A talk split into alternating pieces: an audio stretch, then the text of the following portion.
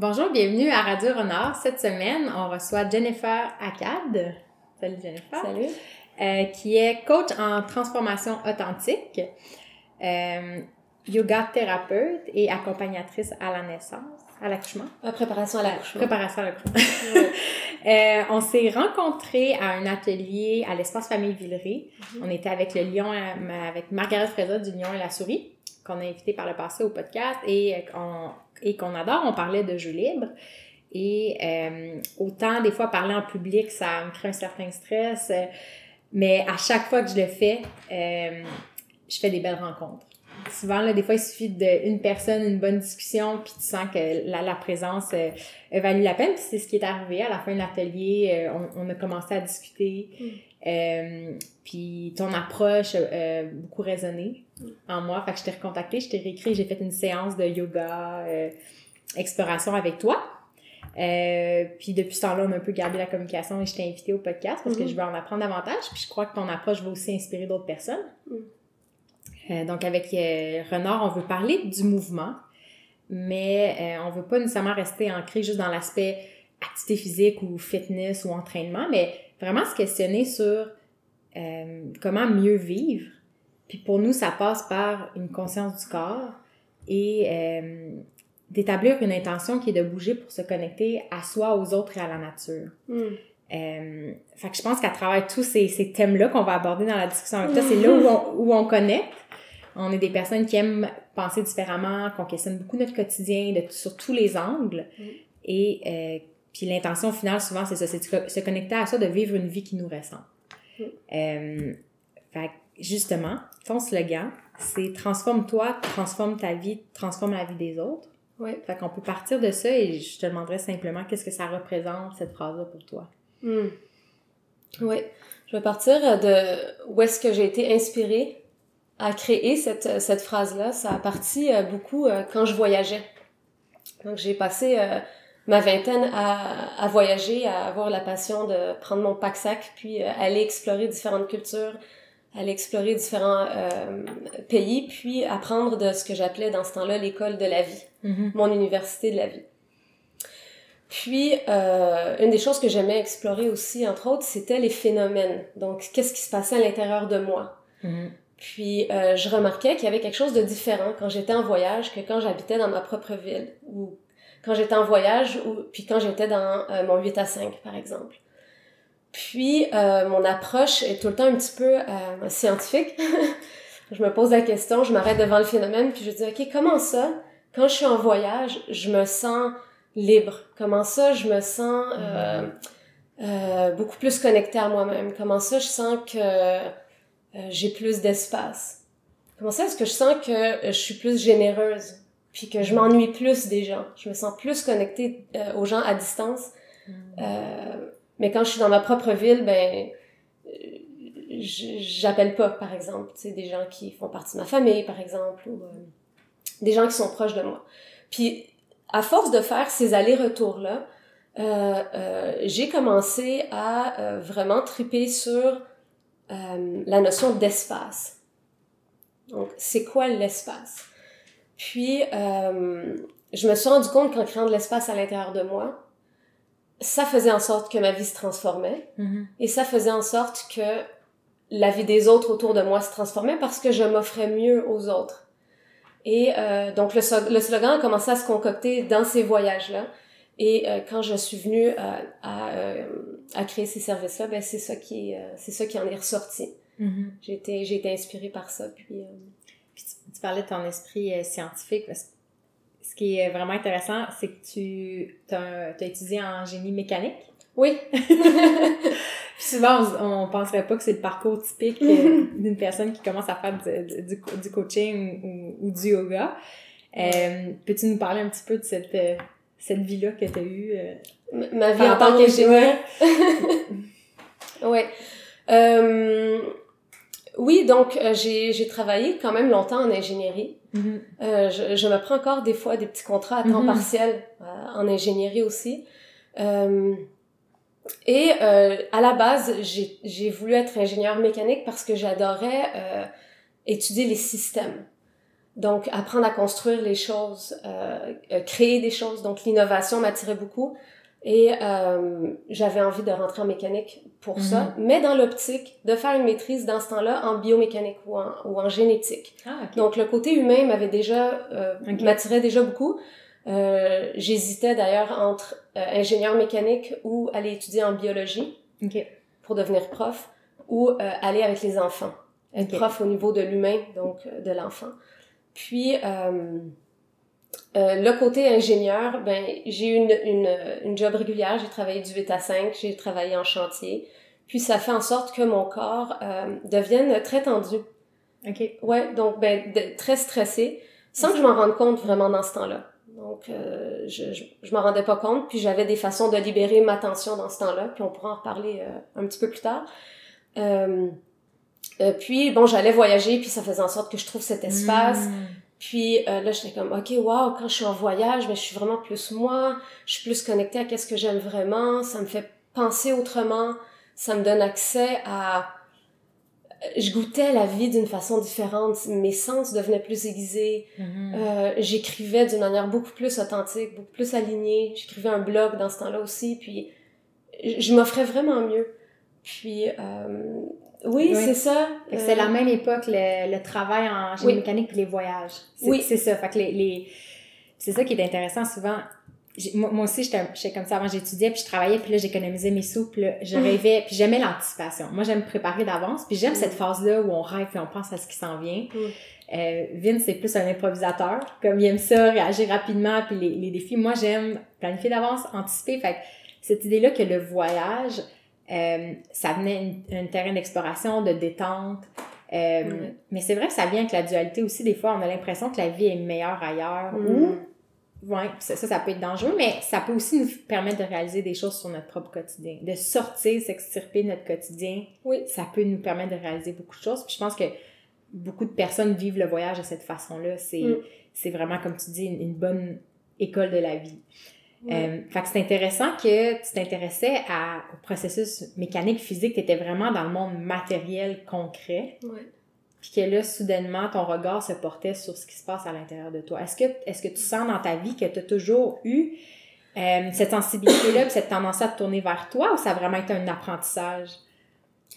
Euh, non, j'ai toujours eu cette tendance-là de, de rentrer à l'intérieur. J'écrivais beaucoup de journaux intimes, par exemple. Avant, je, je me laissais inspirer par les éléments de la nature pour écrire aussi. Euh, J'aimais mon espace tout le temps. J'ai- j'ai- J'aimais rentrer dans ma petite Ok. bulle. Oui, OK. j'aimais mon silence, euh, malgré que je viens d'une- famille, une grande famille quand même. Mhm. Euh, j'aimais euh, j'aimais toujours prendre un retrait, de prendre un recul. C'est comme c'est comme là que je me retrouvais. OK. Puis c'est c'est ça que je trouvais aussi. Est-ce que tu sens, est-ce que tu assumais cette partie-là de toi? Euh, je, je, oui, je l'assumais, je le faisais au naturel, mais euh, oui, Oui. je, je l'assumais. C'était pas problématique euh, à ce moment-là. Je te, Ouais. je te pose la question parce que moi, je me, j'ai- récemment, j'ai fait une publication sur Face- Facebook euh, au nom de Marie-Claude, pas au nom de la, la compagnie, qui était par rapport à mon introversion. Ouais. Puis je me rends compte que depuis que je suis enfant, j'ai des super beaux souvenirs de moments tranquilles où je faisais Mm. juste euh, une activité d'artisanat, puis je pouvais y passer des heures, puis je me sentais dans le flow. Euh, j'aimais beaucoup lire, j'aime, j'aime même à la maison, la, la, la maison, pour moi, représente un cocon, puis même à l'intérieur de mon espace, j'ai des pièces fermées, puis j'ai, des fois, on va même se faire des cabanes ou des petits coins reclus, j'ai- mais je, je, je, je n'assumais pas mon besoin de solitude, puis Mm. euh, on dirait que je sais pas pourquoi, mais je me comparais beaucoup à un idéal extroverti que je pensais que je devais être, tu sais, puis que je Mm. devais accepter toutes les invitations sociales. Euh, fait que bref, c'est pour ça que je posais la question parce que je me rends compte que pour certaines personnes, c'est naturel puis ils vivent pleinement, puis d'autres Mm. que ça peut être un défi. On a tous nos, nos défis personnels. Ouais. Puis, puis ça a été Euh, des phases aussi. Où est-ce que j'étais plus introvertie, après ça plus extravertie. Mhm. Puis c'est souvent ce mouvement-là. Puis Mhm. je retrouve encore ce mouvement-là. Mhm. Donc de intérieur pour aller vers l'extérieur, intérieur pour aller vers l'extérieur. Puis comment, comment balancer ces... euh, Mhm. Fait que t'as fait un travail sur, sur toi, puis là, t'es à une phase de ta vie, j'ai l'impression que tu t'amènes à t'extérioriser de plus en plus pour aller vers l'autre et aider l'autre. Je pense Oui. que le cœur de ton travail, c'est c'est aider l'autre à s'aider lui-même, à, à revenir vers ça, puis à outiller les personnes. Exactement. Donc, une reconnexion à soi, un retour à sa, sa propre nature, un retour à son essence. C'est vraiment, ça fait partie de, du, travail que, que je cherchais à amener de plus Mhm. en plus. Ouais. Je pense que c'est ça que j'ai aimé dans ton approche, c'est de dire. C'est un, un peu ça qu'on veut amener avec Renard, c'est de dire on n'est pas là pour donner toutes les réponses, on est là Mm. pour amener les gens à se poser des questions puis à faire des choix qui leur plaisent. Mm. Puis à présenter un peu notre propre réalité puis notre quotidien, puis de partager nos anecdotes dans le but de montrer un peu ce qu'on a vécu, Mm. euh, mais pas pour dire que tout le monde va vivre cette, cette chose-là, mais juste pour faire émerger, parler des émotions qu'on a ressenties pour que les gens se reconnaissent un peu là-dedans, puis voient différentes possibilités, puis après voient par eux-mêmes qu'est-ce qui leur correspond. Mais je vais rebondir là-dessus. On peut euh, Mhm. peut-être parler justement de, de transformation authentique, parce qu'on l'a dit au départ, on l'a on, on l'a pas nécessairement euh, expliqué. Qu'est-ce que c'est pour toi euh, une vie authentique, en fait? Hmm. Hmm. Ouais, une grande question. une vie authentique. Euh, par la définition de l'authenticité, de le définir, euh, en fait, de définir le mot authentique, c'est déjà de limiter Mm. la définition propre de l'authenticité. Euh, l'authenticité, pour moi, c'est quelque chose qui est très ponctuel. Ok. C'est très, euh, c'est très dans le ressenti. Ça ressemble un petit peu à la spontanéité de l'enfant, mais quand même dans un, euh, dans un ancrage. Euh, L'authenticité, c'est euh, pour moi de la profondeur. Donc, c'est quoi qui vibre le plus profondément à l'intérieur de la personne à chaque moment? Qu'est-ce qui est le, le plus vrai chez la personne à chaque moment? Euh, comment est-ce qu'on peut enlever les couches, euh, les couches superficielles qu'on qu'on se crée par-dessus nous pour fitter en société, pour être accepté, pour se faire aimer, pour pas se faire abandonner, tous ces schémas qu'on utilise euh, en mode survie, conscient ou inconscient, mais qu'on le fait, qu'on le veuille ou non, Mhm. euh, en société ou euh, dans les milieux du travail, par exemple, en milieu de, de famille, euh, ça se fait partout. Donc, euh, l'authenticité, pour moi, c'est de prendre le corps comme il est, puis de voir comment est-ce qu'on peut le, le décristalliser, comment est-ce qu'on peut aider ces couches superficielles à se, se détendre pour aller chercher cette, euh, cette vibration naturelle, Mhm. ce flow naturel qui ramène à euh, être beaucoup plus connecté à soi, Mhm. être beaucoup plus vrai, Quand, quand parles s'accepter beaucoup plus, ouais. Ouais, quand tu parles de couches, il y avait différentes couches. Il y avait la couche, la petite voix intérieure qui me disait, qui me disait tout le temps, tu devrais faire ça, tu devrais être comme ci, tu devrais être comme ça. Ça, tu devrais Ouais. pas le faire, comme à l'inverse aussi. Puis des fois, c'est, il y a différentes couches, effectivement. Il y a, il y a ma voix intérieure qui me dit qu'est-ce que je devrais être. Il y a Ouais. ce que je pense que les autres pensent de moi, que je devrais être ou conforme ou pas. Puis il y a des fois des choses que les gens directement nous disent, puis on, on se sent peut-être obligé d'y correspondre ou pas. Ouais. Mais c'est de réaliser finalement que peu importe ce que les autres, les autres pensent de nous, l'important c'est d'écouter sa propre voix, puis de l'assumer, puis de vivre pleinement. Oui, puis j'aime vraiment ce que tu dis parce que t'as dit le il faut ou t'as Mhm. Bon, c- ça, ça a été une source de rébellion pendant toute ma vie. OK. Donc, tu- de rébellion, c'est peut-être un grand mot, mais c'est dès que je sentais qu'il y avait quelque chose qui était imposé sur moi, Mm. mon corps se crispait. Dans ce temps-là, j'avais pas cette conscience-là, mais ça m'a beaucoup propulsé, ça. Mm. Entre, ok, entre faire des choix parce qu'il faut le faire, parce que ça va bien paraître de le faire, parce que, tu sais, ce Mhm. il faut, cette obligation à, non, c'est quelque chose qui émerge de moi. Puis dans, puis dans la pratique de yoga, justement, on va peut-être en, en parler, c'est pas, c'est pas d'avoir une posture droite ou quoi que ce soit, c'est de laisser le corps se reposer en lui-même Mhm. Et de voir comment lui se positionne pour qu'il nous révèle sa vérité, Mhm. pas ce qu'on cherche avec notre tête à imposer. Donc c'est d'où l'approche thérapeutique de, Mhm. de Oui, ça. Ouais. on, on essaie de voir euh, c'est quoi le lien entre l'aspect de transformation et Oui. le yoga. Puis on, on- en, en discutant ensemble, on s'est rendu compte que le yoga, dans le fond, l'apprentissage pour toi peut se faire par le corps. C'est là où il y a la connexion avec, avec Renard, encore une fois. C'est, c'est que euh, je pense qu'on vit dans un monde où on est beaucoup dans notre tête. Puis Mhm. c'était important d'adresser nos schémas mentaux. Définitivement. Moi, à chaque fois que j'essaie de méditer, puis que quand ces pensées-là émergent de Ah, il faudrait que je fasse X, Y, Z, j'essaie de reformuler les choses Mm. pour éviter ce, ce langage-là qui me fait sentir très impuissante ou que je suis dans une structure que je peux pas défaire nécessairement moi-même. Ouais. Mais ce que j'ai appris à faire avec le temps aussi, c'est de me connecter à mon corps euh, parce que le corps nous parle. Puis les tensions, avant, j'avais presque pas de sensation physique des hanches jusqu'au cou. C'était Mm. juste un gros bloc. Puis je pensais jamais que j'allais pouvoir me sentir que j'habitais mon corps. tu sais. Puis j'ai Mm. comme appris que les tensions, c'était des messages. Puis un peu comme l'anxiété, au lieu de, de dire ah c'est négatif, puis je devrais pas, il ne faudrait pas que je sois tendue, j'essaie plus de les voir comme des messagers. Fait que quand j'ai une Mm. tension, fait que j'ai l'impression que ton approche en yoga, c'est d'amener les gens à écouter et à faire certains mouvements avec eux, non pas pour les modeler ou leur dire c'est ça, tu devrais être droit, tu devrais être ici, mais plus de dire telle posture te fait sentir comment. Fait que je- là, on dirait que je m'avance sur ta, ta vision du yoga, mais je sais pas comment. Si tu veux nous en. Oui, Nous- je, nous je vais en, ouais, je vais en glisser un mot. Donc, euh, je vais broder autour de, de tout ce que tu dis. Donc, c'est une approche où est-ce qu'on on laisse le corps se reposer, s'enraciner. Donc, le, le principe d'enracinement est extrêmement important. Donc, on- euh, c'est un yoga de la terre que je peux appeler. Donc, on se connecte beaucoup à euh, s'enraciner sur la terre, laisser la gravité agir sur notre corps pour que les tensions qui sont, euh, qui sont présentes se relâchent simplement par la gravité. Et en se relâchant, ces tensions-là, euh, elles vont, en se détendant, elles vont libérer l'énergie qui les maintient en place. Et Mhm. cette énergie-là nous redevient accessible. Et ça Mhm. recrée ce mouvement dans le corps. Ça nous amène de la clarté, ça amène toutes sortes de bénéfices.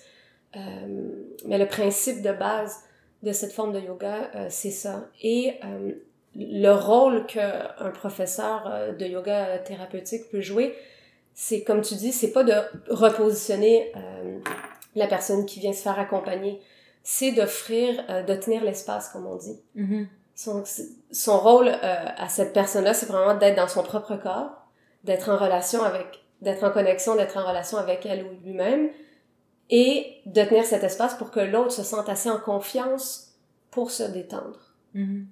Donc c'est vraiment, euh, c'est vraiment le principe. C'est pas facile parce que je me rappelle euh, mes premières séances de méditation ou de yoga, c'est s'arrêter puis écouter. C'est difficile parce que des fois, on n'aime pas ce qu'on ressent.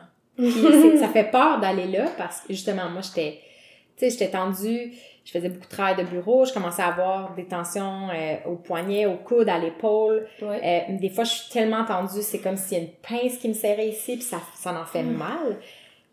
Mais tu veux un peu rester dans, tu sais, le hamster là, de la vie moderne, là, Ouais. on veut rester occupé parce que quand on s'arrête, justement, il y a des choses qui émergent où les, les tensions, je le remarque après une certaine euh, comme accomplissement, moi puis Vince, on a déposé notre plan d'affaires, mais là, l'adrénaline tombe, puis là, les, les tensions émergent, puis là, t'es comme, OK, qu'est-ce qui se passe? Puis t'étais tendu tout ce temps-là, puis je m'en rendais pas compte. Ouais. Puis justement, quand on s'arrête, des fois, c'est pas agréable parce qu'il y a des messages, puis des fois, on veut pas les entendre parce que ça implique plus, des choses plus complexes sur notre style de vie, tu sais, de dire, si je, je suis rendue tendue là, c'est parce que pendant deux semaines, j'étais- je dormais moins bien, je mangeais moins bien, puis des fois, de, c'est ça, d'écouter le message, pas toujours facile. Oui, puis ça, ça nous ramène à euh, écouter les besoins.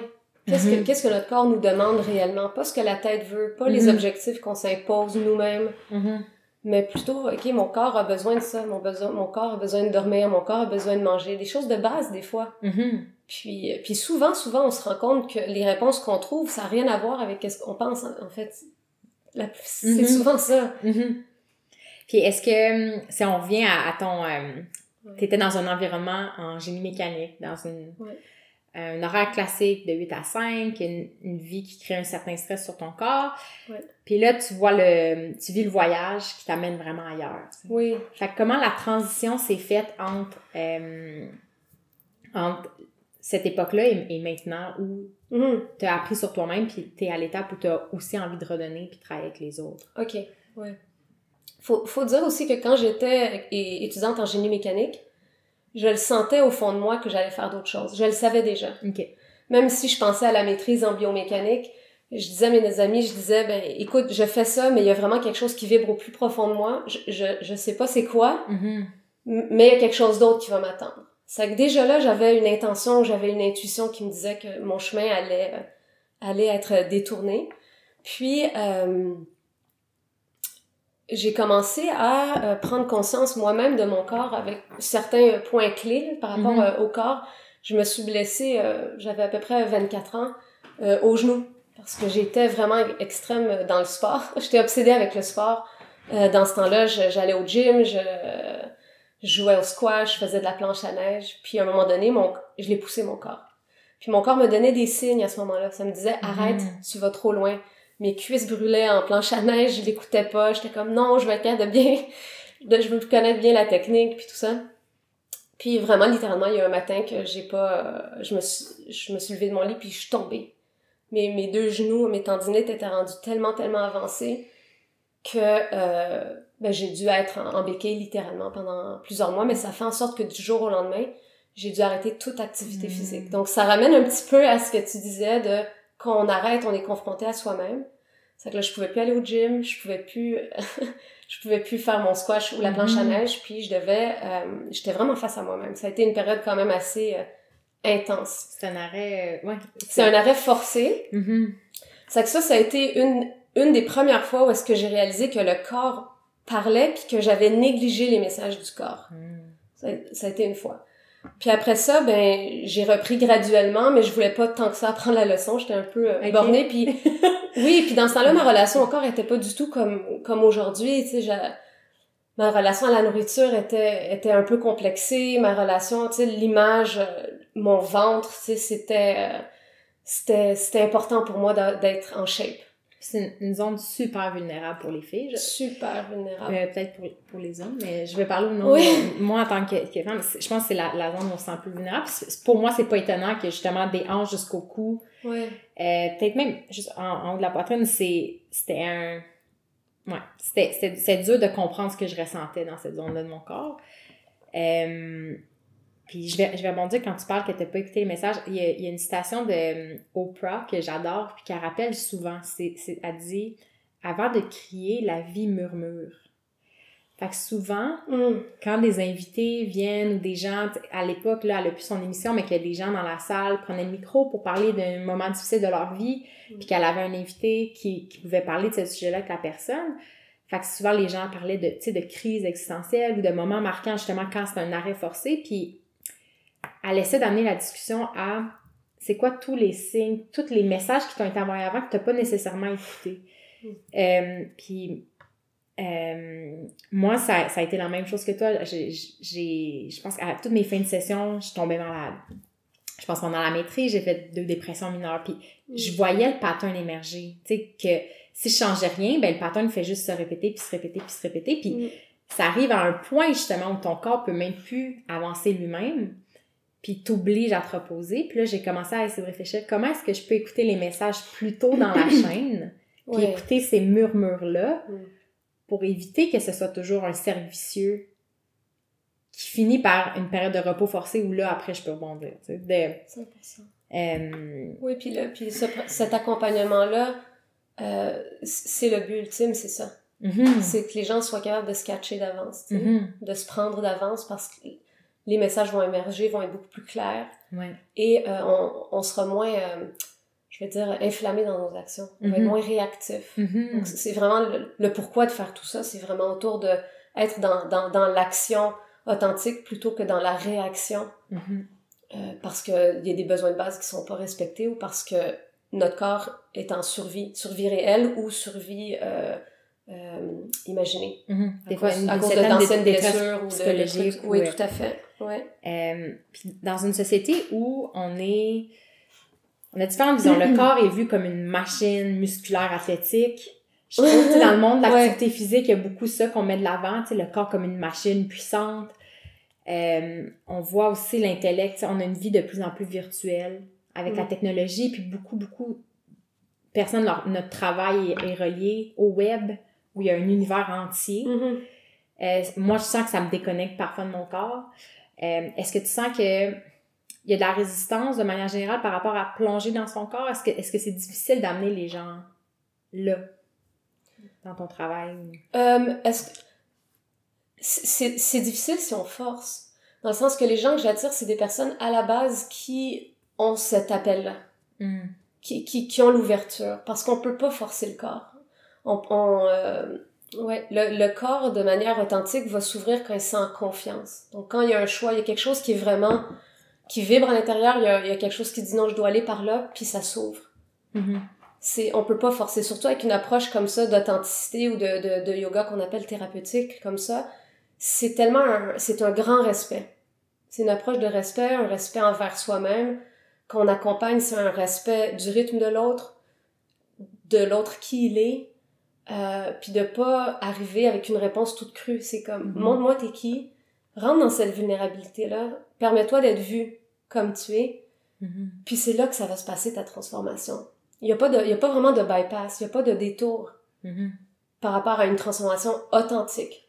Il y a des transformations qu'on peut, euh, euh, mon Dieu, qu'on peut euh, forcer ou qu'on peut, on peut prendre des patchs, tu sais, comme on appelle des, des plasters, puis dire ok oui je suis transformée. Ça peut fonctionner Mhm. pendant un certain temps, mais si on est euh, euh, authentique dans notre démarche, si on est sincère dans notre démarche, ça va vite, euh, ça va vite tomber. Mhm. À un moment donné, la patch, elle fonctionnera pas. On va encore fesser un mur, comme euh, j'utilise ce terme Ouais. souvent. Euh, puis, Ah, on comprend très bien ouais, l'image. puis il y a un processus naturel qui va, qui va te reprendre quand ton intention sincère, c'est de, de suivre ce courant-là. mhm.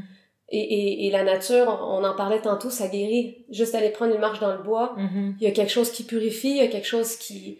Il y a comme toutes sortes de pensées qu'on sait pas où est-ce qu'elles sont passées, mais Mhm. bon, la pratique ou ce genre d'accompagnement, ça fait un peu euh, la même chose, en rendant la personne euh, très responsable de, Mhm. son, de son processus. C'est un- un terme en anglais qu'on aime beaucoup, c'est l'empowerment. En français, la traduction, euh, c'est l'autonomisation de la personne. C'est pas un mot qu'on trouve très joli, mais je pense que ça revient à ce, ce concept-là de dire il faut que la, personne réalise que c'est ça, il y a des messages qui sont lui sont envoyés, ça l'écoute, elle a des réponses, puis elle a le pouvoir d'agir sur sa propre vie pour elle-même. Euh, Oui, et au-delà de ça, je vais rajouter quelque chose, elle a le pouvoir d'agir dans sa propre vie, mais dans, dans le empowerment, c'est c'est vraiment récupérer son énergie. mhm, Ça, c'est vraiment l'essence du travail. Puis, je vais le dire en termes d'in- d'in- d'ingénieur mécanique, je, je tripais dans le domaine de l'efficacité énergétique Ok. quand j'ai commencé euh, ma carrière. Puis, en Mhm. fait, je tripe encore dans le domaine de l'efficacité énergétique, mais appliqué sur le corps. C'est-à-dire que pourquoi on fait tout ça, c'est pour se réapproprier euh, des parties de nous qu'on a laissé tomber euh, et se réapproprier l'énergie qui est logée dans les tensions pour être plus, euh, pour que sa vibration augmente, Mhm, pour être euh, plus dans sa vitalité. mhm, Et cette vitalité-là, ben ensuite, c'est ça qui va redonner naturellement aux autres. Donc, Mhm. c'est pas, OK, je veux donner aux autres, je vais faire ça pour donner aux autres dans un forcé. C'est, non, il y a quelque chose qui vibre à l'intérieur de moi. Naturellement, on va attirer des gens autour de nous qui ont besoin de ce qu'on porte à chaque étape. Donc, il n'y a pas quelqu'un qui est meilleur que l'autre. Dès qu'on on s'engage dans un processus euh, où est-ce qu'on cherche à être plus authentique, naturellement, il y a des gens autour de toi qu'on, qu'on, euh, qui, qui vont commencer à être attirés, puis Mhm. qui vont recevoir la dose d'énergie qu'ils ont besoin, qui vont faire genre, aïe, qu'est-ce que cette personne porte, que je sais que j'ai, mais que j'accède pas encore. Mhm, Mais elle vient d'inspirer quelque chose. y a un inspire qui se Comme prend tu dis, en termes d'ambiance, si on est nous-mêmes, Ouais. qu'on est respectueux et ouvert, l'énergie dans la pièce va changer, puis la, la relation Mm. avec les autres change. Ça, c'est définitif. Mhm. Je vais euh, partager un peu mon expérience. Quand tu parles du mot énergie, moi, ça me, ça me parle beaucoup parce que dans cette vision-là du mieux vivre, pour moi, c'est d'avoir, d'être pleine de vitalité. C'est un mot, la, la vitalité, qui revient souvent avec, avec, avec Vincent, c'est de dire justement, on veut pas être en mode survie, on veut pas être en mode réactif, on veut être dans un mode où on sent que c'est, on a une vie comme fertile et foisonnante, puis qu'on se sent débordant d'énergie. Je pense que Mm. pendant des années, je sentais que c'était pas ça ma vie, que j'avais une tank, j'avais une batterie, là. Ouais. Puis mon cerveau allouait les ressources, puis dirigeait, orchestrait ma vie pour bien gérer cette batterie-là, mais je me sentais souvent à plat. Tu sais, je me sentais souvent que j'avais plus rien, puis je pense pour, pour les gens qui vivent euh, euh, des troubles anxieux ou de la, de la- de la dépression, c'est ah mon dieu, ça me fait ça me rappelle Mm. une citation magnifique. Andrew Solomon à TED, il parlait de la dépression, puis il disait l'opposé de la dépression, ce n'est pas le bonheur, c'est la vitalité. Puis ça, ça avait tellement résonné en moi parce que je me disais, je me sens pas nécessairement malheureuse dans, dans un état dépressif, mais je me sens complètement vidée. Tu sais, l'idée de me lever de mon lit, de me faire des fois juste à manger ou de prendre de l'eau, ça, c'était trop, c'était drainant. Ouais. Euh, puis je me disais, OK, mais je peux pas vivre cette vie-là comme ça. Je peux pas juste me dire, OK, j'ai une batterie, puis là, je cours, cours, je cours, je cours, la batterie est vide, Ouais. euh, faut que je me repose, puis là, je repars, mais que t'es toujours, on dirait, t'es, t'es jamais pleinement vivant. Puis je m'étais dit, OK, non, maintenant, ma définition d'une belle vie, pour moi, le succès, c'est de sentir que j'ai euh, j'ai mis un feu intérieur ou une énergie qui se renouvelle puis qui est fort puis que c'est sain, tu sais, puis que je peux créer des choses puis que je suis pas tout le temps en train d'avoir peur d'être à plat, tu sais. Mm. Euh, je, vais, je vais reprendre un petit peu euh, ce que tu as dit par rapport à, à, l'anxiété puis tout ça, puis qu'en dessous de l'anxiété, c'est la vitalité. Parce que c'est encore dans l'essence du travail, c'est vraiment ça. Mm-hmm. Donc quand quelqu'un arrive puis me parle d'anxiété, ou qui me parle de dépression, ou qui me parle de euh, n'importe quelle symptomatique, puis ça peut aller loin les symptomatiques, automatiquement, dans, dans le langage dans lequel on est en train de parler, c'est OK, ben où est-ce que ta vitalité, elle est cachée? Mm-hmm. Parce que c'est comment est-ce qu'on peut prendre ces symptômes-là comme des symptômes, comme, non comme une finalité absolue, mm-hmm. et aller euh, délier le corps pour aller chercher cette énergie, pour aller chercher cette vitalité qui est cachée euh, en dessous. Parce qu'en dessous de tout symptôme, il y a une partie de toi qui, est, qui a quelque part réprimée, mm-hmm. qui doit être vue pour être mm-hmm. acceptée, puis que sa, sa forme d'expressivité ensuite pour être au service des autres. C'est vraiment ça. Avant, je m'étiquetais comme une anxieuse. Puis pour moi, c'était une finalité. C'était, je vais devoir conjuguer avec le fait que je suis une anxieuse. Puis de juste adresser, changer mes schémas mentaux, puis dire, non, tu sais quoi, l'anxiété, c'est une conséquence mm. De quelque chose que je fais dans ma vie qui est pas nécessairement positif. Puis justement, c'est quand tu parles de répression, c'est souvent que j'assumais pas des besoins que j'avais ou des envies que j'avais pleinement. Hmm. Parce que je me disais justement, je devrais pas être comme ça ou je devrais être plus comme ci ou X, Y, Z, tu sais. Un genre de wrongness, de, de, de en français, de... je vivais beaucoup dans la culpabilité ou la honte parce que je me disais, la vie que j'ai ou ce que je suis n'est pas ce que je devrais être. Puis des choses aussi simples que quand j'ai des invitations pour un anniversaire, de dire je devrais être le genre de personne qui saute de bonheur à l'idée d'aller à un party, puis que mm. je devrais fêter jusqu'à minuit, puis être dans cette... Tu sais, puis, c'est vraiment simple, tu sais, puis, puis je valorise chez les autres les gens comme tranquilles, qui, qui, qui se couchent tôt. Pour moi, quand je le vois chez les autres, c'est pas un problème, mais envers moi-même, je sais pas pourquoi je me disais que c'était pas bien. Sais, c'est... Puis des fois, c'est étrange, qu'est-ce qu'on réprime, pour quelle raison, mais ben, c'est complexe aussi. Mm. Fait que c'est on, dit sur l'aspect de transformation. Fait que j'ai l'impression que les gens viennent vers toi pour différentes euh, problématiques, tu sais. Mm-hmm. Que ce soit, j'imagine, euh, euh, des fois des dépendances, des, troubles anxieux. Mais l'important, c'est toujours de dire d'où part la personne, puis de la faire tourner vers, d'écouter ce qui est réprimé, puis de se tourner vers le, le besoin ou ce qui a envie d'émerger. J'ai l'impression que t'es pas dans, dans l'émergence beaucoup. Mm-hmm. Oui. Donc oui, les, les gens viennent soit avec des euh, problématiques euh, physiques ou euh, relationnelles ou de vie ou des, des changements. Donc j'accompagne beaucoup les personnes en période de changement à s'ancrer, surtout à l'intérieur de d'eux autres, mm-hmm. pour que pour aller chercher ces réponses à l'intérieur. Donc prendre du recul, sortir du mode réactif, aller chercher, se déposer en soi, puis aller chercher ces réponses-là.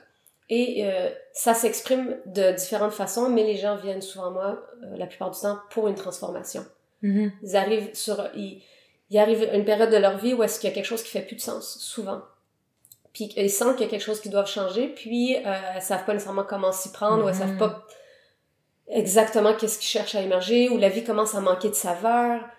Et euh, ça peut se manifester de toutes sortes de choses. Ça peut être un changement de carrière, ça peut euh, déménager dans un autre pays, mm-hmm. ça peut être dans, dans des relations qui ne conviennent plus vraiment.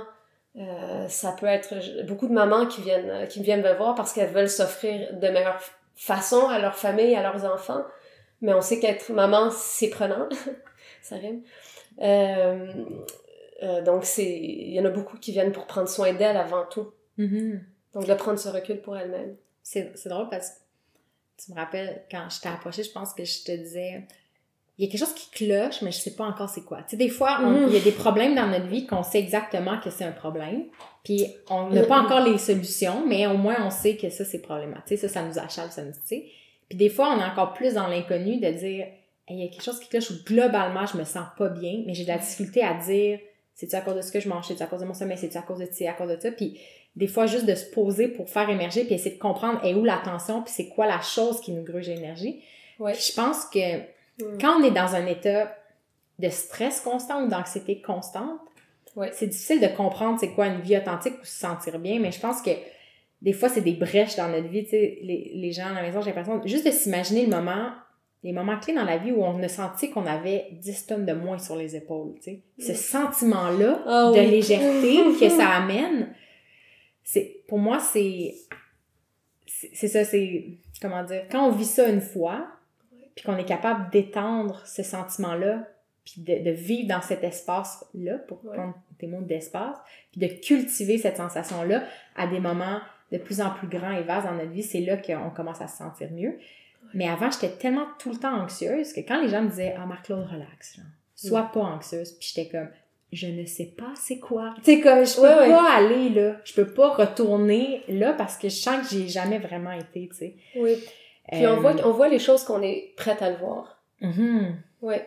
Mhm, Des fois, il y a des gens qui vont nous répéter pendant des années des trucs, mhm. puis vraiment, là, ça rentre dans une oreille, ça sort de l'autre, Mhm. jusqu'à ce qu'on le voit, puis ça veut dire que c'est le bon timing. C'est- simple, en fait. Ouais. Donc, puis, puis ça arrive, des fois, il y a, y a des gens qui viennent, puis on n'impose pas, puis on voit, mais on, on sait qu'on veut pas, on peut pas forcer. À un moment donné, ça va s'ouvrir, puis ah, ok, on, on invite. C'est tout le temps une invitation.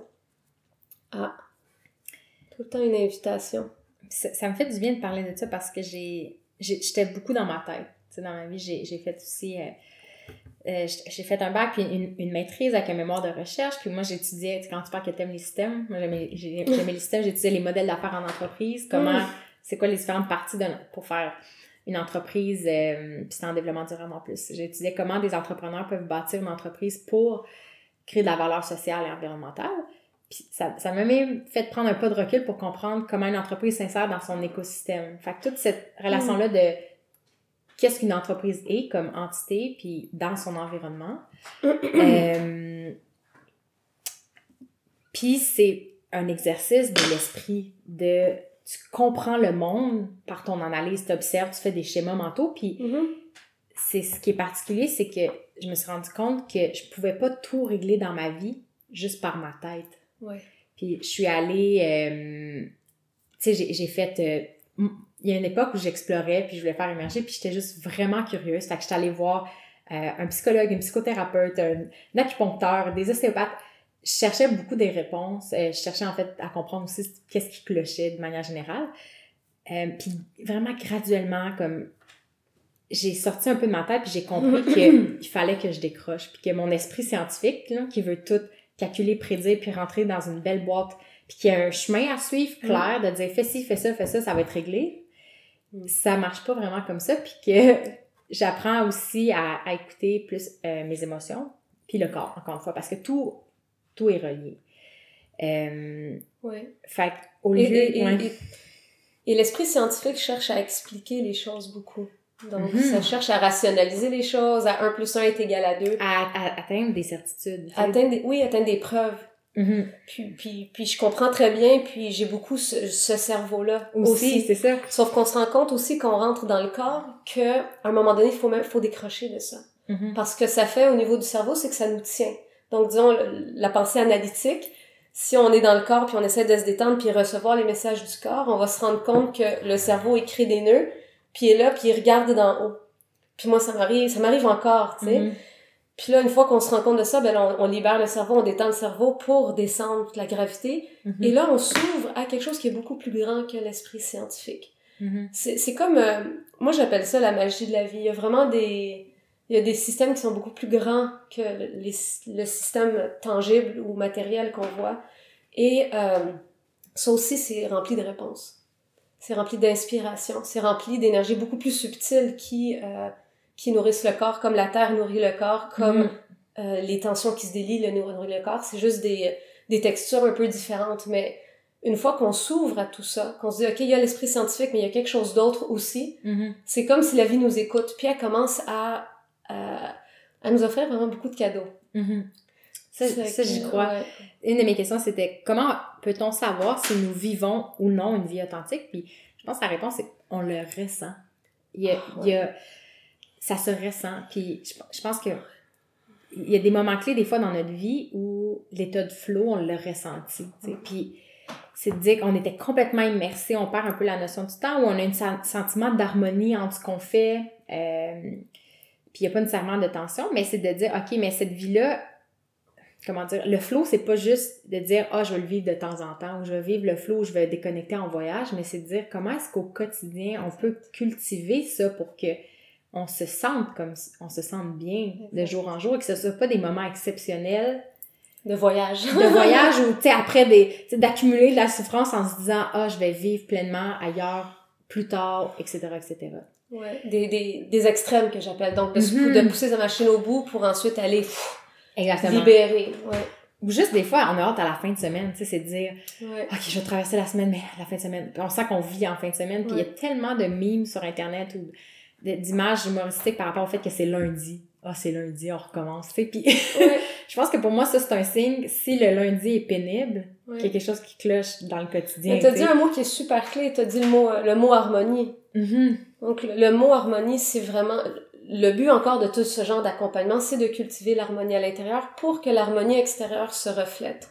Mm-hmm. Quand, le, quand, quand on voit qu'il y a plein de conflits qui se passent à l'extérieur ou... Euh, en, fait, l'extérieur, c'est toujours un reflet du monde intérieur. Donc ça, c'est vraiment une prémisse numéro un de, euh, de, de, de l'accompagnement. C'est quand quelqu'un arrive puis présente une situation extérieure, on va, dans l'accompagnement, on va aller voir, ben, où est-ce que ça se reflète à l'intérieur? C'est quoi le nœud à l'intérieur qui manifeste ça à l'extérieur dans ta vie? Mm-hmm. Pour, dans l'intention de créer une harmonie, un flot intérieur qui va rendre les relations plus fluides, qui va rendre euh, les décisions plus fluides, qui va mhm. rendre euh, les situations plus fluides. dans l'optique d'être dans un flow. Mhm. Dans un flow. C'est vraiment apaisant. J'entends le mot puis je sens mon corps qui se détend. C'est de mm. dire comment on peut sentir que on est capable de prendre des décisions plus facilement parce qu'on se connaît. Puis on sait qu'est-ce qui est quand on se fait présenter des options, qu'est-ce qui nous ressemble ou pas. Je pense qu'avant, j'avais vraiment peur de vivre des obstacles ou d'être confrontée à, à, des possibilités parce que j'avais la peur viscérale de me tromper. Euh, et de pas prendre la bonne avenue.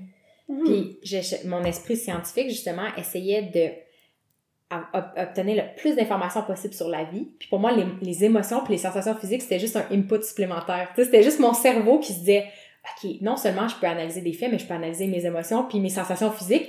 Puis là, je vais encore plus synthétiser, j'ai encore plus d'informations à synthétiser pour avoir un modèle mental puis à, comme arriver à une bonne réponse. Puis je sais que je me serais pas trompée.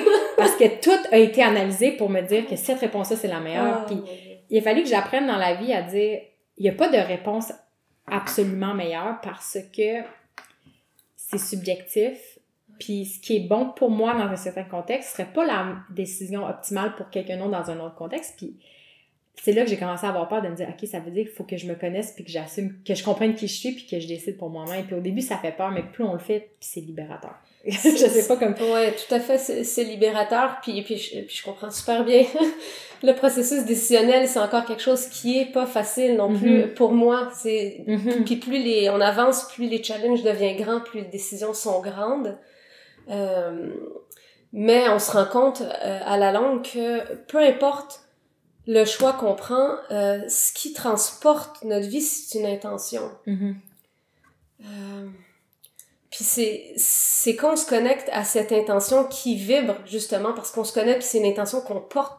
Souvent, ces intentions, c'est des intentions qu'on porte depuis qu'on est vraiment enfant. Là. C'est des choses que quand on creuse, mm-hmm. puis qu'on regarde, on dit, mais mon doux, c'est... J'avais cette sensibilité-là quand j'étais enfant. J'étais capable de percevoir le monde invisible quand j'étais enfant. J'aspirais à être en communauté quand j'étais enfant. Mm-hmm. J'aspirais à euh, au partage puis à l'amour universel quand j'étais enfant puis je regardais le monde des adultes puis je comprenais pas pourquoi il y avait des conflits. Ça reste mes intentions, sauf qu'en cours de en, cours de route, on se fait conditionner, on se fait on se fait rentrer dans des moules, on fait des choix par par peur et ben ça nous, ça nous cristallise, ça nous rend beaucoup plus rigide, le flow est moins flot mm-hmm. à l'intérieur. Et après ça, le processus décisionnel devient beaucoup plus mental.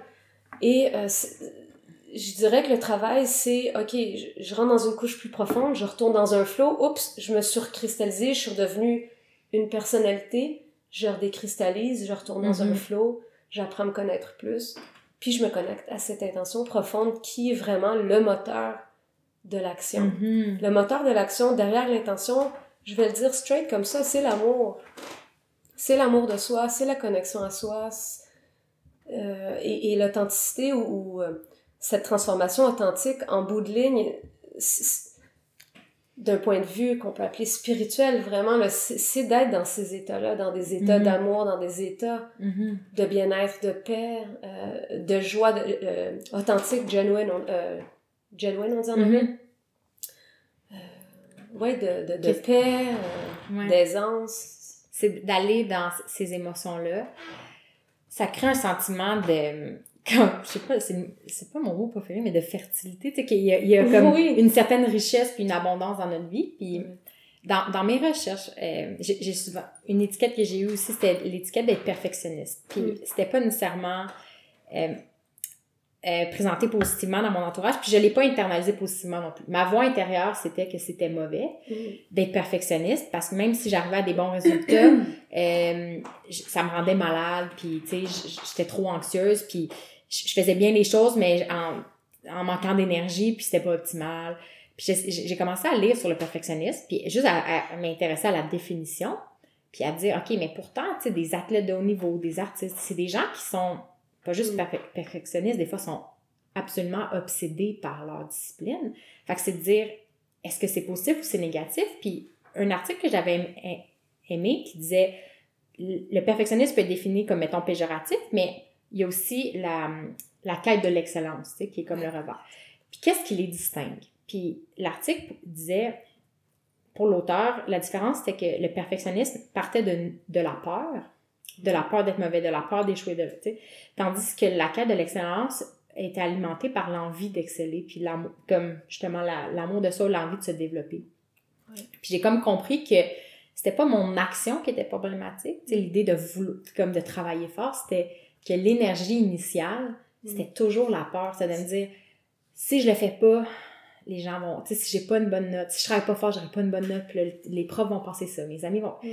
Euh, puis finalement, c'était au lieu de, de me culpabiliser parce que j'étais perfectionniste et exigeante, puis de me dire je ne devrais pas être exigeante, finalement je devrais baisser mes standards ou je sais pas quoi, c'est de retourner à cet endroit-là à l'intérieur de moi qui était plus de dire pourquoi je le fais, Mhm. Pourquoi c'est important pour moi qu'un travail soit bien fait? Pourquoi c'est important que telle mhm. image soit belle et c'est ça? Puis de me ramener à mon intention, puis d'alimenter ça dans le positif. De dire, ah, c'est parce que c'est important pour moi, parce que j'ai envie de le faire. Puis... Oui, d'accueillir, de, de, de, de, prendre aucune partie de soi comme étant mauvaise. Mhm. Chaque partie de soi, elle a vraiment sa raison d'être. Et euh, il faut comprendre aussi que les tensions qu'on a dans notre corps, qui peuvent être définies par des, des, des personnalités ou des identités, elles sont là pour une raison. Elles sont là mhm. pour nous, soit nous faire vivre quelque chose, ou elles sont là aussi pour nous protéger. Mhm. Une tension, prends un, mur de bois, tu vas pas rentrer dedans aussi facilement qu'une feuille de papier ou qu'un nuage. OK? Ça fait que d'être de notre nature, on est super sensible, nous, l'être humain. Ça fait que quand on se met dans des contextes qui sont euh, tendus, qui sont difficiles, notre corps, naturellement, va se figer. Mhm. C'est un mode de protection parce que dans le fond, il sent qu'il est en survie. Ça fait qu'il va dire non, protège-toi, protège-toi, crée des schémas de pensée qui vont te protéger, apprends à répliquer, apprends mhm. à tough up, tu sais. Parce que sinon, tu te fais, tu te fais ramasser. Et c'est une réalité. On peut pas, on peut pas se le cacher. Moi, je traite beaucoup sur l'éducation des enfants, le développement des enfants, puis mhm. comment accompagner euh, l'être humain à partir du fœtus pour, euh, depuis le départ, rester le plus aligné possible. Tu sais, c'est mhm. vraiment une... Euh, c'est au-delà d'une passion, c'est comme un comme une genre de, de vocation, je te dirais. C'est, c'est, je, je le porte, puis c'est, c'est, comme ça que j'essaie d'accompagner euh, mon garçon. Mais d'un autre côté, je suis très consciente de la réalité dans laquelle on vit. Je suis très consciente qu'à un moment donné, ben, peut-être ou peut-être pas, il va devoir vraiment rentrer dans le système, ou du moins être au service du système. Mm-hmm. Et il, il doit apprendre à naviguer ces zones-là. Donc, il faut apprendre à, OK, j'ai ce cette identité-là qui est peut-être un petit peu plus tough, mais je sais que c'est pas moi. Je sais qu'au fond de tout ça, il y a quelque chose qui est beaucoup plus harmonieux, beaucoup plus fluide, mm-hmm. qui est en relation avec quelque chose aussi de, de beaucoup plus grand. Mm-hmm. Qui nous qui guide. Quand tu parles de système, parce que ton garçon là était dans, à l'école traditionnelle, il a récemment pris la décision de faire l'école à la maison. Oui, oui, ça, c'est un des systèmes, le système éducatif. Il y a aussi le système du travail, le marché du travail euh, qu'on voit plus, euh, plus classique. Fait que c'est ça la, pour euh, expliquer aux gens. Oui, le mot système, oui. Euh, c'est ça, finalement, en ce moment, c'est le système éducatif. Euh, Puis on peut, appeler, on peut catégoriser les systèmes comme une boîte où est-ce qu'il y a un schéma de pensée, où est-ce qu'il y a des règles, où est-ce qu'il y a une façon d'être un peu imposée pour être acceptée. On peut, Mhm. tu sais, d'une façon générale. Mhm. Des fois, c'est imposé par des lois, des règles, puis des fois, Oui. c'est juste des conventions Oui. Euh, qu'on se rend, on se rend juste pas compte, puis c'est, c'est la norme. C'est juste normal, puis Oui. c'est, c'est, c'est inoffensif, mais des fois, on se rend pas compte que ça peut nous limiter. tu sais. Oui, et il y a rien, je veux vraiment spécifier, il y a rien contre aucun système. Mhm. Chaque, chaque système sert quelque chose et a vraiment, vraiment sa place. Ouais. Et, et, et moi, j'aime entrer dans les systèmes, puis jouer dans les systèmes, puis appor- apporter cette authenticité-là dans ces systèmes aussi. Mhm. Donc, c'est juste pour, euh, pour pas apporter euh, de jugement en tant que tel à, Mhm. à aucun système. Là. Euh, Fait que finalement, c'est ça, c'est que t'as réalisé le système éducatif classique en ce moment qui correspondait pas nécessairement à, à, à- te semblait peut-être moins naturel, finalement tu vas faire l'éducation à la maison. Oui, puis au- au-delà de ça, c'est encore là pour enlever tout ju- jugement qui peut paraître comme un jugement. C'est le- L'école à la maison, c'est quelque chose que j'avais pas le choix de faire. OK. Juste parce que sur mon chemin d'authenticité, je me suis rendu compte que ça vibrait trop fort pour moi d'accompagner plus naturellement Mhm. mon garçon dans l'éducation. Et c'est pour ça que je le fais. Mhm. J'ai vraiment essayé, ma tête, elle a vraiment essayé de dire, mais non, c'est c'est le fun, puis je suis attachée à la communauté. Il est, une- Ouais. dans une communauté euh, alternative, une école alternative Mhm. que j'aime vraiment beaucoup. Et, et vraiment, il y a une partie de moi qui veut vraiment rester, tu sais. Ouais. Mais ça me laissait pas tranquille. Je m'assois en méditation, je fais, je fais ma pratique, mais c'est tout le temps là. Mhm. J'ai essayé de l'éteindre, donc ça revenait. Puis, Ouais. puis c'est ça. C'est- puis c'est- mais c'est juste pour donner un exemple concret du processus par lequel moi-même je passe. Puis à un moment donné, je dis, OK, j'ai pas le choix de le faire. Ça fait partie d'un apprentissage que moi, je dois faire. Mhm. Et, je- et, je- et à force de faire ce genre de trucs, je le sais que quand il y a des voix fortes comme ça qui sont à l'intérieur de nous, on doit les faire et c'est pour être au service des autres après. Je ne sais pas, moi, qu'est-ce qui s'en vient après ça. J'ai vraiment aucune idée. Mhm. Mais je le sais que ça va me permettre d'intégrer des leçons qui vont me permettre d'être au service de l'humain d'une euh, d'une meilleure façon parce qu'il y a une nouvelle partie de moi qui va être intégrée. Mhm. C'est intéressant d'avoir confiance que même si tu n'as pas la réponse de où tu t'en vas, tu sais, tu sais pas exactement où tu t'en vas, mais d'avoir confiance qu'après ce cycle-là, c'est une étape, mettons, d'apprendre, de comprendre comment éduquer un enfant à la maison, il va avoir d'autres choses. C'est Ouais. une autre citation que j'aimais en anglais, c'était, euh, de- je vais la, la redire, mais c'est regarde le plus loin que tu peux, puis une fois rendu là, ton horizon va être encore plus grand. Tu sais, de, Oui. à- euh, Et ça me ramène à quelque chose que je disais aussi euh, beaucoup, qui se ramène à des fois, on résiste tellement des expériences. Il y a des choses qui vibrent à l'intérieur de nous, puis on veut pas les faire. Puis des fois, on, on les fait, puis on a un regard à l'extérieur. Moi, je me faisais souvent dire euh, par mon père, il me disait, mais jusqu'à quand tu vas faire ça? Tu sais, jusqu'à... euh, C'est-tu le voyage, le travail? Peu importe, là, je veux vraiment dire par rapport à, disons que, que je choisissais de prendre une avenue qui était, euh, par exemple, hors norme, disons, OK?